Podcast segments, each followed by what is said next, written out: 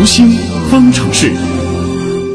最近啊，有一段四岁女童在饭馆内喊闹，被邻桌女大学生以暴力方式教训的视频，是在网上引发了热议。网友纷纷指责这个女大学生怎么可以对一个小女孩下如此的狠手。但与此同时呢，也有观点指出啊，一些熊孩子在公共场合大喊大叫，的确是让人非常讨厌。还有一部分网友就认为哈，孩子母亲随后上前和女大学生扭打也有不妥。究竟是什么原因导致了这样的事件发生？作为低龄儿童的家长，又该如何的去应对呢？今天的读经方程式，我们就一起来探讨这个问题。首先，第一个问题啊，可能也是许多人讨厌小孩子大喊大叫的原因，就是为什么很多小孩子会看似无缘无故的去大叫大嚷呢？我们来听听心理观察员于玉新从心理学角度给出的分析。小孩子比大人的能量要充沛得多，大喊大叫和跑跑跳跳都是他们发泄能量的方式。孩子们会带着激动、兴奋这样的情绪融入到逃跑、追逐这些游戏当中，因为这些都是孩子们特有的一种处理情绪的方式。但是，喜欢在公共场合，尤其是像餐厅、电影院等地方打扰别人的孩子，确实是会容易点燃周围人的情绪。而这个时候，家长如果不进行阻止，孩子们就不会觉得这是一个问题。孩子的每次行为都是在试探这个世界的底线。对孩子来说，感知底线最直接的就是来自父母的态度和反应。嗯，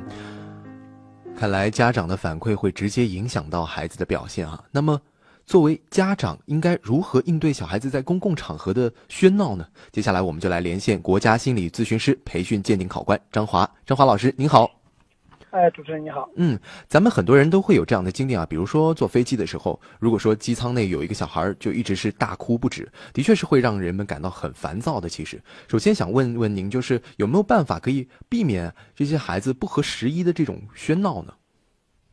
啊，当然，如果说我们在外边看到这种场景，这小孩子已经是喧闹起来了。对。其实这个时候呢，我们是越阻止，可能这个孩子越会叫。哦。因为一般的小孩这种喧闹，呃，要么就是一种坏习惯已经形成，嗯，他通常是在用喧闹的方式来获取自己想得到的东西。哦，比如说以前在家里的时候，他一闹，那爸爸妈妈不能满足的东西，也他也就满足了。嗯，尤其在公共场所下，有时候爸爸妈妈觉得挺没面子的。嗯，哎，孩子一闹，可能就就就先安抚一下他，先满足他的条件。嗯，于是孩子就学会了一种方式，就是我通过喧闹的方式来获取。我想得到的东西可以得到满足，嗯，所以呢，这个时候呢，一般的这个家长可能这个习惯已经形成了，你就这个孩子再次出现在这公共场所，这个时候可能就你说你要靠一些外界的方式就可能很难，嗯，但是如果说啊，这个孩子还比较小，那这个这种情况也是首次发生，或者说没有出现过几次，嗯，那这个时候呢，我们是建议家长呢要给孩子树立一些规矩，哦，呃，就是说呃。你想得到这个东西是可以的，嗯啊，但是呢，你你可以告诉我，你可以讲出来，我想要什么什么，啊，告诉我理由，告诉你心里多想要，多喜欢他，嗯，那但是你要用哭闹的方式，我是不会给你的，对，啊，所以说这个时候我会给你，给你是因为你听话，你会用很好的表达的方式来给我要，嗯，啊，但是呢，你要用哭闹的方式，我不会给你的，这是第一个。那当你这样用的时候，孩子就会觉得，哎，很残酷。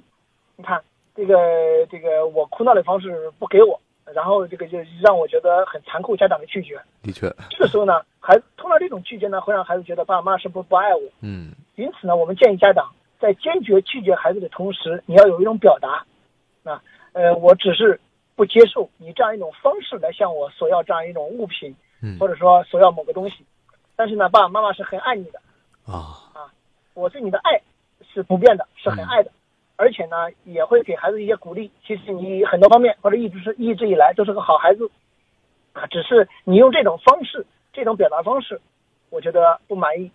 或者我不认可。但是你是个好孩子，也就是说，呃，你要给孩子一些阻止，嗯，呃，就是这种行为方式你是不接受的。对。但是不接受他，不代表不接受这个人。这个孩子是好孩子，啊，你爸爸妈妈也是爱他的。所以当你这样做了，可能这个孩子会。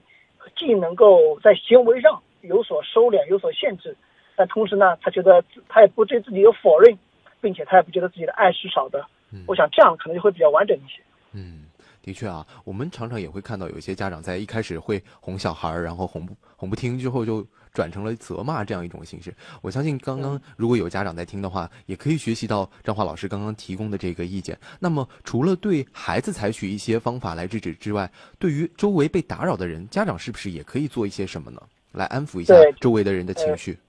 对这个，首先可能我们要说抱歉啊。首先呢，我觉得有有三句话很重要。嗯那第一呢，就是很抱歉啊，那个这个就是因为你打搅到别人，这是一种最起码的礼貌，嗯也是对别人的一种理解。那其次呢，也表达一种理解。我知道可能孩子在一种吵闹打搅到你们了，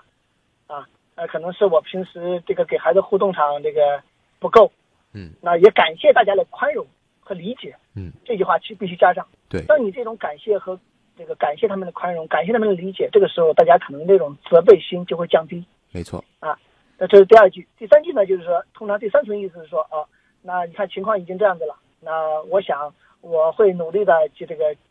可能是安抚孩子，或者大家可以怎么怎么样，你可以提供一些策略，你可以提供一些适合那个场景下的一些建议和方法嗯啊，比如说这孩子在闹，哎，呃，这个如果打搅到您了，你你可以那稍微往那边坐一点，或者说这个你可以这怎么样稍微这个这个怎么样这个，就是有一些安抚。嗯那也就是在适合那种情景下的，因为具体可能不一样的场景，那你提供一种方法。对三层意思，第一层意思就是抱歉，第二层意思就是感谢大家的理解和包容，嗯第三层意思就是说，哎，情况已经这样子了，哎，你给大家提供一个可行的策略，嗯，可能会好一点。所以还是要更为冷静的去处理这个事情。对对，嗯，那么如果发生了像视频里面孩子被人以一种比较暴力的方式教训了，家长应该怎么做呢？那这个时候呢，家长可能也会也要据理力争，因为毕竟以暴制暴的方式，不能让孩子看到说，哦，这个别人以暴力来治我了，那我就要去用暴力还击，那肯定是不合适。没错，啊，这个时候你要给孩子一种很坚决的肯定，说是，呃，这个我打搅到你了，很抱歉，嗯我打搅我为打搅到你是很抱歉的，但也请你用一种，就说孩子，我是在用一种吵闹的方式影响到你了，但你现在在用一种吵闹的方式再反过来影响我，嗯或者用一种吵闹甚至暴力的方式来干扰我，其实你的行为是更过分的。嗯也就是说，首先很抱歉，我的孩子这种吵闹的方式可能影响到你了。嗯但呃，你也可以，也就是告诉对方，告诉一些周围的人，你也可以用一些沟通的方式来表达你的不满。嗯但请你，请你能够用语言去沟通，